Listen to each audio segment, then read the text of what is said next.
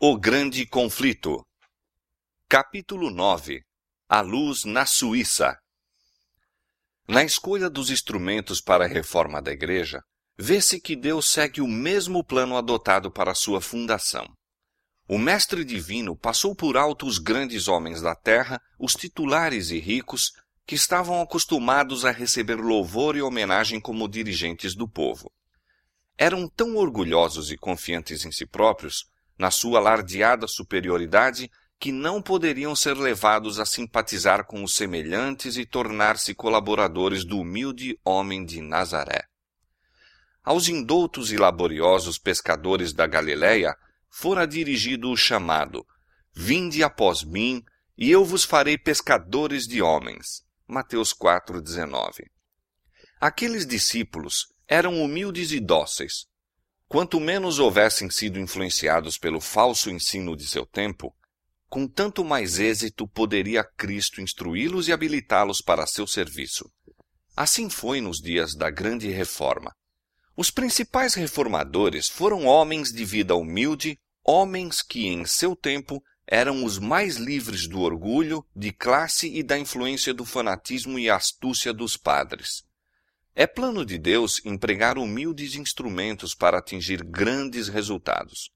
Não será então dada a glória aos homens, mas àquele que por meio deles opera para o querer e o efetuar de seu próprio beneplácito. Poucas semanas depois do nascimento de Lutero, na cabana de um mineiro na Saxônia, nasceu Ulir Zwinglio, na choupana de um pastor entre os Alpes. O ambiente em que viveu Zwinglio na meninice e seus primeiros ensinos foram de modo a prepará-lo para a sua missão futura. Criado entre cenas de grandiosidade, beleza e solene sublimidade natural, seu espírito foi logo impressionado com o senso da grandeza, poder e majestade de Deus.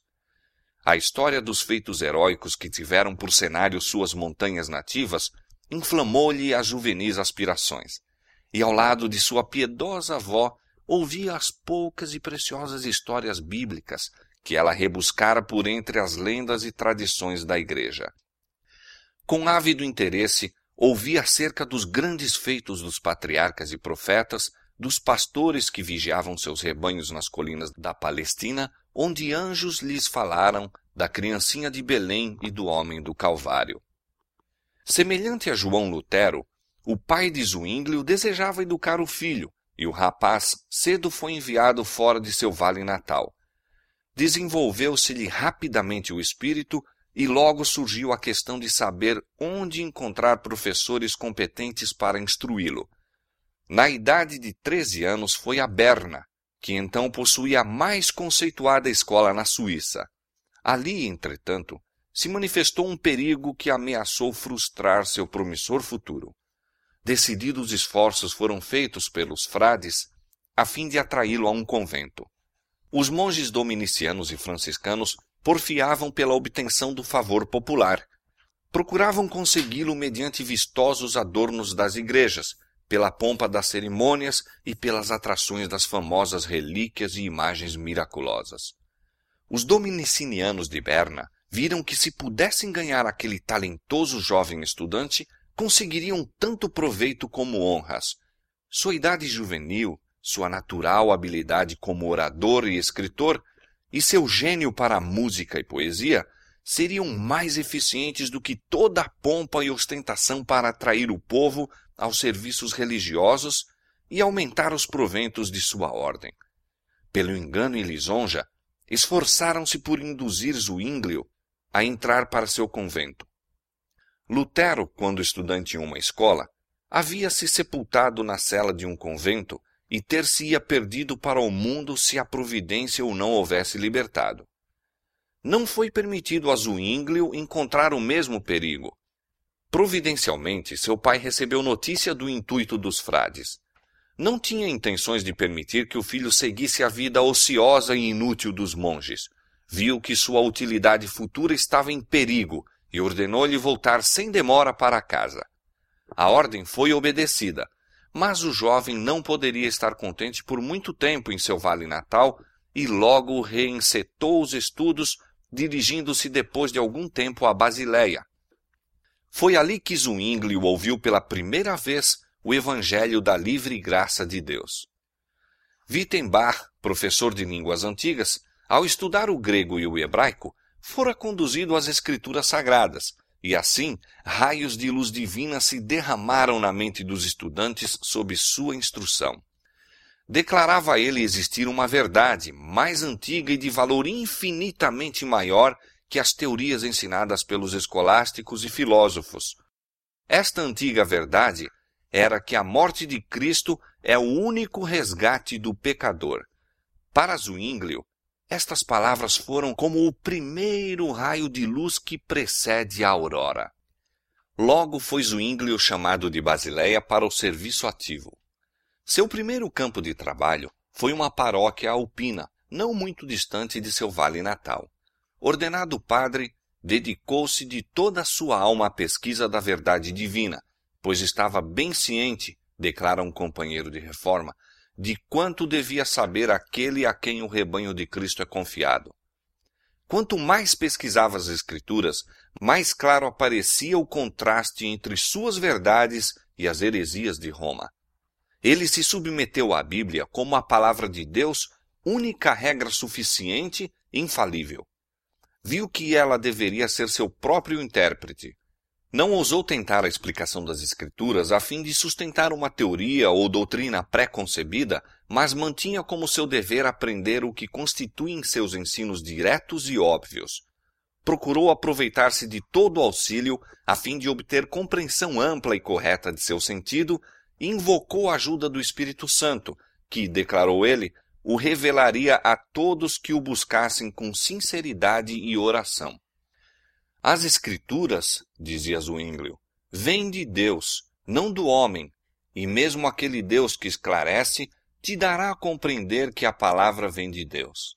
A palavra de Deus não pode falhar, é clara, ensina por si mesma, desvenda-se a si própria, ilumina a alma com toda a salvação e graça, conforta-a em Deus, humilha-a de maneira que ela se perde a si mesma e até se despoja e abraça a Deus. A verdade destas palavras, Zwinglio mesmo havia provado. Falando de sua experiência naquele tempo, escreveu depois: Quando comecei a devotar-me inteiramente às Escrituras Sagradas, a filosofia e a teologia escolástica sempre me sugeriam disputas. Finalmente cheguei a esta conclusão: deves deixar toda a inverdade e aprender a significação de Deus unicamente de sua própria e simples palavra. Então comecei a rogar a Deus a sua luz e as Escrituras foram se tornando para mim muito mais fáceis. A doutrina pregada por Zwinglio não a recebera ele de Lutero, era a doutrina de Cristo. Se Lutero prega a Cristo, disse o reformador suíço, ele faz o que eu estou fazendo. Aqueles a quem ele levou a Cristo são mais numerosos do que os que levei. Mas isto não importa. Não pregarei nenhum outro nome a não ser o de Cristo, de quem sou soldado e que unicamente é o meu chefe. Nunca uma só palavra foi por mim escrita a Lutero, nem por Lutero a mim. E por quê? Para que se pudesse mostrar quanto é consigo mesmo concorde o Espírito de Deus, visto que nós ambos, sem qualquer combinação comum, ensinamos a doutrina de Cristo com tal uniformidade. Em 1516, Zwinglio foi convidado para ser pregador no convento de Einsiedeln. Ali deveria ter mais nítida a perspectiva das corrupções de Roma e, como reformador, exercer uma influência que seria sentida muito além de seus Alpes nativos. Entre as principais atrações de Einsiedeln havia uma imagem da Virgem que dizia ter o poder de operar milagre. Por sobre o portal do convento estava a inscrição: Aqui se pode obter remissão plenária dos pecados. Em todo o tempo, acorriam peregrinos ao relicário da Virgem, mas na grande festa anual de sua consagração vinham multidões de todas as partes da Suíça e mesmo da França e da Alemanha. Zwinglio, grandemente aflito ante o que via, aproveitou a oportunidade para proclamar àqueles escravos das superstições a liberdade mediante o Evangelho. Não imagineis, disse ele, que Deus está neste templo mais do que em qualquer outra parte da criação. Qualquer que seja o país em que habiteis, Deus está em redor de vós e vos ouve. Podem obras sem proveito, longas peregrinações, ofertas, imagens, invocações da Virgem ou dos santos assegurar-vos a graça de Deus? Que vale a multidão de palavras em que envolvemos nossas orações? Que eficácia tem um capuz luzidio, cabeça bem raspada, vestes bem compridas e flutuantes, ou chinelas bordadas a ouro? Deus olha para o coração e nosso coração está longe dele. Cristo, disse ele, que uma vez foi oferecido sobre a cruz, é o sacrifício e vítima que por toda a eternidade proveu satisfação para os pecados dos crentes. Por muitos ouvintes, estes ensinos não eram bem aceitos. Eram-lhes amarga decepção dizer-lhes que sua penosa jornada fora feita sem proveito. O perdão que livremente lhes era oferecido por meio de Cristo não o podiam compreender. Estavam satisfeitos com o velho caminho para o céu que Roma lhes indicara recuavam ante a perplexidade de pesquisar qualquer coisa melhor. Era mais fácil confiar sua salvação aos padres e ao Papa do que procurar pureza de coração. Outra classe, entretanto, recebia com alegria as novas da redenção por meio de Cristo. As observâncias que Roma ordenara não haviam conseguido trazer paz à alma e, pela fé, aceitaram o sangue do Salvador como sua propiciação. Estes voltavam para casa a fim de revelar a outros a preciosa luz que tinham recebido. A verdade era assim levada de aldeia em aldeia, de cidade em cidade, e o número de peregrinos aos relicários da Virgem diminuiu grandemente. Houve decréscimos nas ofertas e, consequentemente, no salário de Zwinglio que delas era tirado, mas isto apenas lhe causava alegria, vendo ele que o poder do fanatismo e superstição estava sendo quebrado. As autoridades da igreja não tinham os olhos fechados à obra que Zwinglio estava realizando, mas no momento elas se abstiveram de intervir. Esperando ainda consegui-lo para sua causa, esforçaram-se por ganhá-lo com lisonjas e, nesse ínterim, a verdade estava a obter posse do coração do povo. Os trabalhos de Zwinglio em Einsiedeln haviam-no preparado para um campo mais vasto, e neste logo deveria entrar. Depois de três anos ali, foi chamado para o cargo de pregador na Catedral de Zurique. Esta era então a cidade mais importante da Confederação Suíça e seria amplamente sentida a influência ali exercida. Os eclesiásticos, a cujo convite fora Zurique, estavam entretanto desejosos de impedir quaisquer inovações, e de acordo com isto se puseram a instruí-lo a respeito de seus deveres. Farás todo o esforço, disseram eles, para coletar as receitas do capítulo sem desprezar a menor. Exortarás os fiéis, tanto do púlpito como no confessionário, a pagar seus dízimos e impostos, a mostrar, por ofertas, sua afeição para com a igreja. Serás diligente em aumentar as rendas que se arrecadam dos doentes, das missas e, em geral, de toda a ordenança eclesiástica. Quanto à administração dos sacramentos, à pregação e ao cuidado do rebanho, acrescentaram seus instrutores, são também deveres do capelão. Para estes, porém, podes empregar um substituto, e particularmente no pregar não administrarás o sacramento a ninguém, a não ser a pessoas notáveis, e unicamente quando chamado. Proíbe-se fazeres isto sem distinção de pessoas. Zwinglio ouviu em silêncio esta ordem, e em resposta, depois de exprimir sua gratidão pela honra de um chamado para este importante posto, pôs-se a explicar o método de ação que se propusera adotar. A vida de Cristo, disse ele, tem por demasiado tempo sido oculta do povo. pregarei acerca do Evangelho todo de São Mateus, tirando unicamente das fontes das Escrituras, sondando suas profundidades, comparando uma passagem com outra e buscando compreensão pela prece constante e fervorosa. A glória de Deus, ao louvor de seu único Filho, a salvação real das almas e a sua edificação na verdadeira fé é que eu consagrarei meu ministério. Posto que alguns dos eclesiásticos reprovassem este plano e se esforçassem por dissuadi-lo do mesmo, Zwinglio permaneceu firme. Declarou que não estava para introduzir nenhum método novo, mas o antigo método empregado pela Igreja nos primitivos e mais puros tempos. Já se havia despertado interesse nas verdades que ele ensinava, e o povo afluía em grande número para ouvir sua pregação. Muitos que tinham deixado de assistir ao serviço religioso havia muito tempo achavam-se entre os ouvintes. Iniciou seu ministério abrindo os evangelhos e lendo e explicando aos ouvintes a inspirada narrativa da vida, ensinos e morte de Cristo. Ali, como em Eisendel, apresentava a palavra de Deus como a única autoridade infalível e a morte de Cristo como o único sacrifício completo. É a Cristo, dizia ele, que eu desejo conduzir-vos. A Cristo, a verdadeira fonte da salvação. Em redor do pregador, acotovelava-se o povo de todas as classes, desde estadistas e eruditos até os operários e camponeses. Com profundo interesse escutavam suas palavras, não somente proclamava o oferecimento de uma salvação gratuita, mas destemidamente reprovava os males e corrupções dos tempos.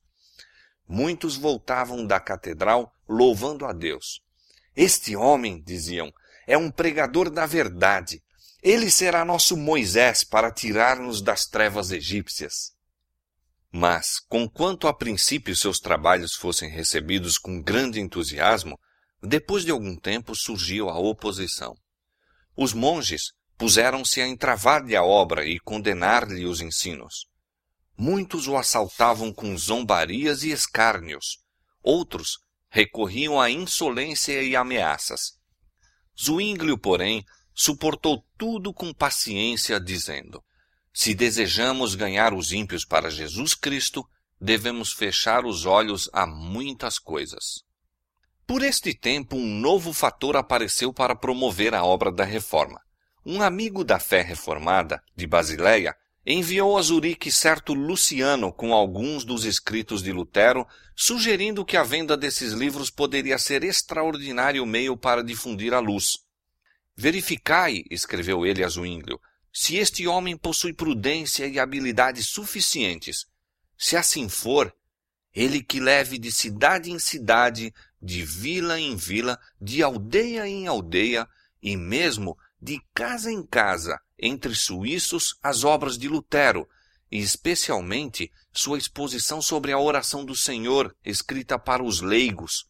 Quanto mais forem conhecidas, tanto mais compradores encontrarão. Na ocasião em que Deus se prepara para quebrar as algemas da ignorância e superstição, então é que Satanás opera com o máximo poder para envolver os homens em trevas e segurar seus grilhões ainda mais firmemente. Estando a surgir nos diferentes países homens a apresentar ao povo o perdão e a justificação pelo sangue de Cristo, Roma prosseguiu com renovada energia a abrir seu mercado por toda a cristandade, oferecendo por dinheiro o perdão. Todo pecado tinha seu preço, e aos homens se concedia livre permissão para o crime, contanto que o tesouro da igreja se conservasse cheio. Destarte, ambos os movimentos prosseguiram. Um oferecendo perdão do pecado por dinheiro, o outro mediante Cristo. Roma permitindo o pecado e dele fazendo a sua fonte de renda, os reformadores condenando o pecado e apontando para Cristo como a propiciação e o libertador. Na Alemanha, a venda das indulgências fora confiada aos frades dominicanos e era dirigida pelo infame Tetzel. Na Suíça, foi a mesma entregue aos franciscanos, sob a direção de Sansão, monge italiano. Sansão prestara já bom serviço à igreja, tendo conseguido imensas somas da Alemanha e Suíça para encher o tesouro papal. Atravessava então a Suíça, atraindo grandes multidões, despojando os pobres camponeses de seus minguados ganhos e extorquindo ricos donativos das classes abastadas. A influência da reforma, porém, já se fazia sentir, limitando aquele comércio, posto que o mesmo não pudesse deter-se. Zwinglio estava ainda em Eisendel quando Sansão, logo depois de entrar na Suíça, chegou com sua mercadoria a uma cidade vizinha. Informado de sua missão, o reformador imediatamente começou a opor-se-lhe. Os dois não se encontraram, mas tal foi o êxito de Zwinglio ao expor as pretensões do frade que este foi obrigado a seguir para outras localidades. Em Zurique, Zwinglio pregou zelosamente contra os vendedores de perdão, e quando Sansão se aproximou do lugar, foi encontrado por um mensageiro do conselho com uma intimação de que se esperava passasse ele para outra parte. Por um estratagema, conseguiu afinal entrada, mas foi enviado para fora sem a venda de um único perdão e logo depois deixou a Suíça. Grande impulso foi dado à reforma com o aparecimento da peste ou grande morte que varreu a Suíça no ano de 1519. Sendo os homens assim postos em face do destruidor, muitos foram levados a sentir quão vãos e inúteis eram os perdões que tinham tão recentemente comprado, e anelavam um fundamento mais seguro para sua fé. Zwinglio, em Zurique, caiu doente. Ficou tão mal que abandonou toda a esperança de restabelecimento e largamente circulou a notícia de que falecera. Naquela hora de provação, sua esperança e coragem foram inabaláveis.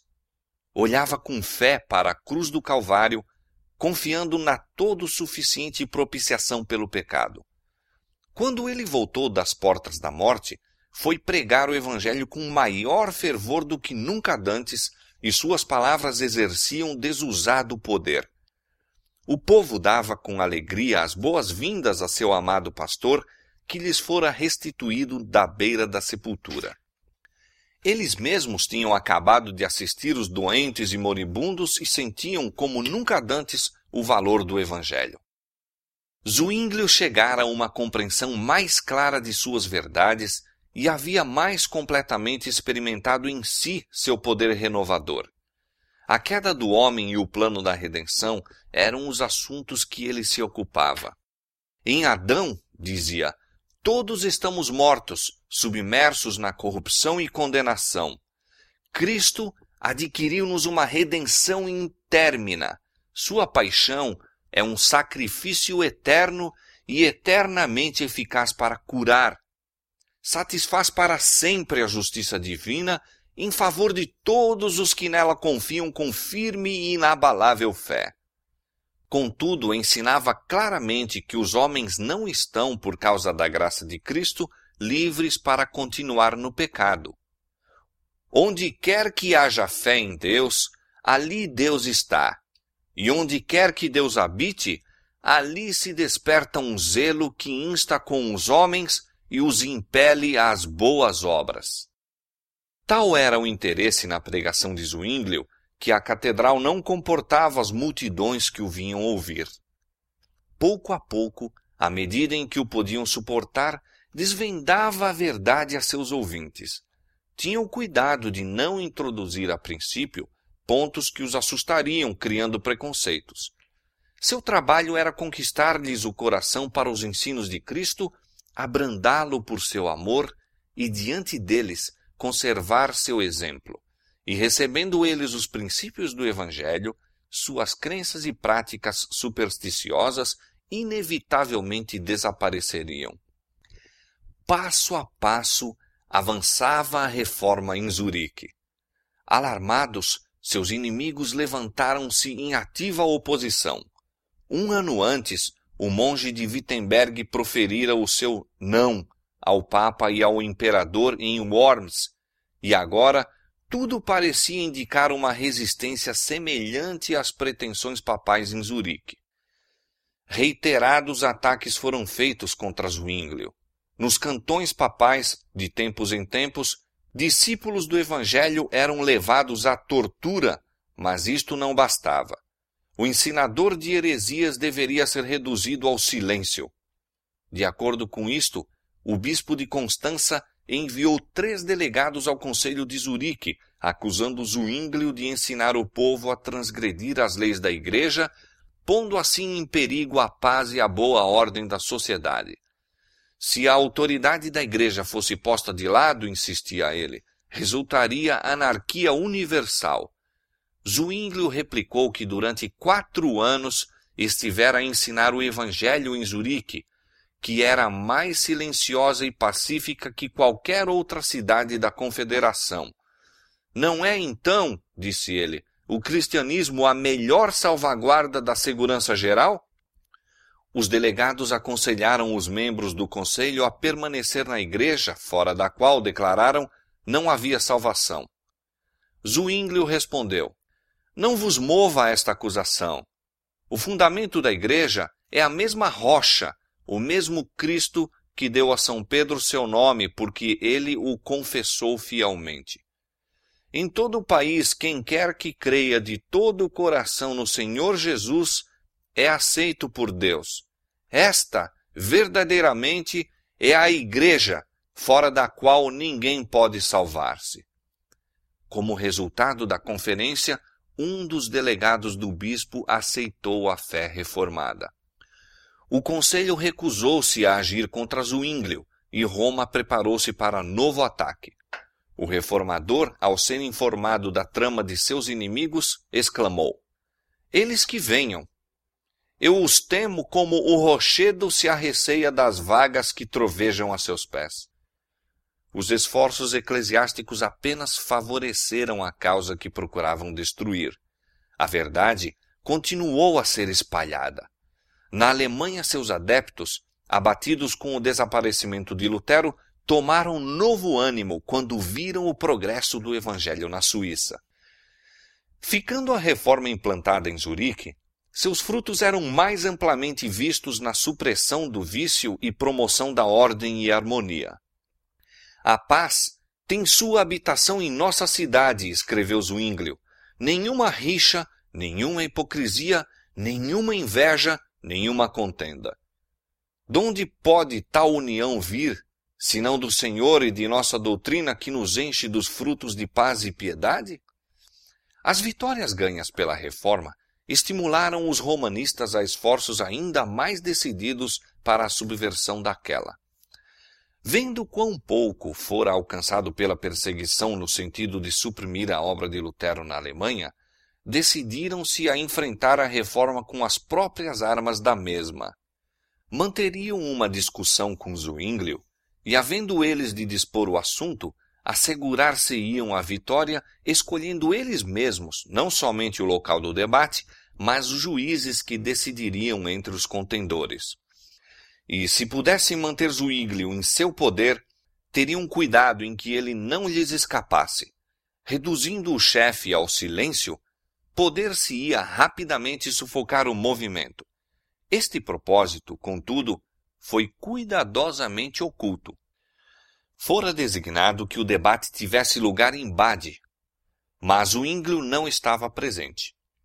O Conselho de Zurique, suspeitando dos intuitos dos católicos romanos e advertido pelas fogueiras acesas nos cantões papais para os que professavam o Evangelho, proibiu a seu pastor expor-se àquele perigo. Em Zurique, ele estava pronto a enfrentar todos os partidários que Roma pudesse enviar, mas ir a Bade, onde o sangue dos mártires da verdade acabara de ser derramado, seria ir para a morte certa. O Ecolampadius e Haller foram escolhidos para representar os reformadores, enquanto o famoso Dr. Eck, apoiado por uma hoste de ilustres doutores e prelados, era o defensor de Roma. Posto que Zwinglio não comparecesse, sua influência foi sentida. Os secretários foram todos escolhidos pelos romanistas, e a outros foi vedado tomar notas sob pena de morte. Apesar disto, Zwinglio recebia diariamente um relatório fiel do que se dizia em Bade. Um estudante que assistia à discussão fazia cada noite um relato dos argumentos naquele dia apresentados. Dois outros estudantes faziam a entrega desses papéis juntamente com as cartas diárias de Oecolampadius a Zwinglio em Zurique. O reformador respondia, dando conselhos e sugestões, suas cartas eram escritas à noite e os estudantes voltavam com elas a Bade de manhã. Para iludir a vigilância do guarda estacionado às portas da cidade, esses mensageiros levavam sobre a cabeça cestos com aves domésticas e era-lhes permitido passar sem impedimento. Assim, Zuíglio manteve a batalha com seus ardilosos antagonistas. Ele trabalhou mais, disse Micônios, com suas meditações noites de vigília e conselhos que transmitia a Abade do que teria feito discutindo em pessoa no meio de seus inimigos. Os representantes de Roma, exultantes pelo triunfo antecipado, tinham ido a Abade ornamentados com as mais ricas vestes e resplendentes de joias. Viviam luxuosamente e sua mesa era servida com as mais custosas iguarias e seletos vinhos. O peso de seus deveres eclesiásticos era aliviado através de divertimentos e festejos. Em assinalado contraste apareciam os reformadores, que eram vistos pelo povo como sendo pouco melhores do que um grupo de pedintes e cujo passadio frugal os conservava apenas pouco tempo à mesa. O hospedeiro de Oecolampádios, procurando ocasião de observá-lo em seu quarto, encontrava-o sempre empenhado no estudo ou em oração, e maravilhando-se grandemente, referiu que o herege era, ao menos, muito religioso. Na conferência, Eck altivamente subiu a um púlpito esplendidamente ornamentado, enquanto o humilde Oecolampádios, mediocremente vestido, foi obrigado a tomar assento defronte de seu oponente em um banco tosco. A voz tonitroante e ilimitada confiança de Eck nunca lhe faltaram. Seu zelo era estimulado pela esperança do ouro, bem como de renome, pois o defensor da fé deveria ser recompensado com paga liberal. Quando melhores argumentos falhavam, recorria a insultos e mesmo a blasfêmias. O Eco Lampádios, modesto, e não confiante em si próprio, arreceara-se do combate, e para ele entrara com esta solene confissão: Não conheço outra norma para julgar, a não ser a palavra de Deus. Posto que gentil e cortês nas maneiras, mostrou-se capaz e persistente.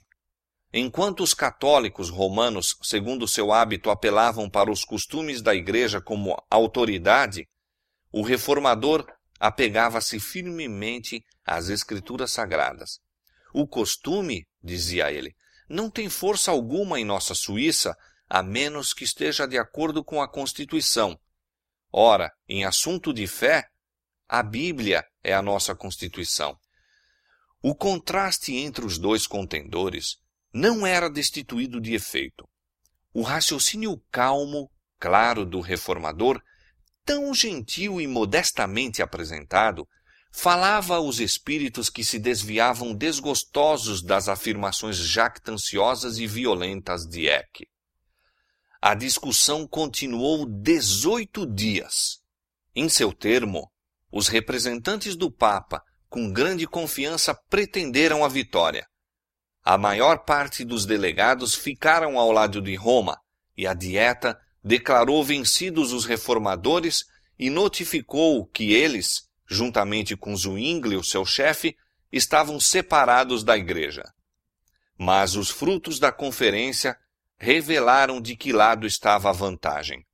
A contenda resultou em forte impulso para a causa protestante e não muito tempo depois, as importantes cidades de Berna e Basileia se declararam pela reforma.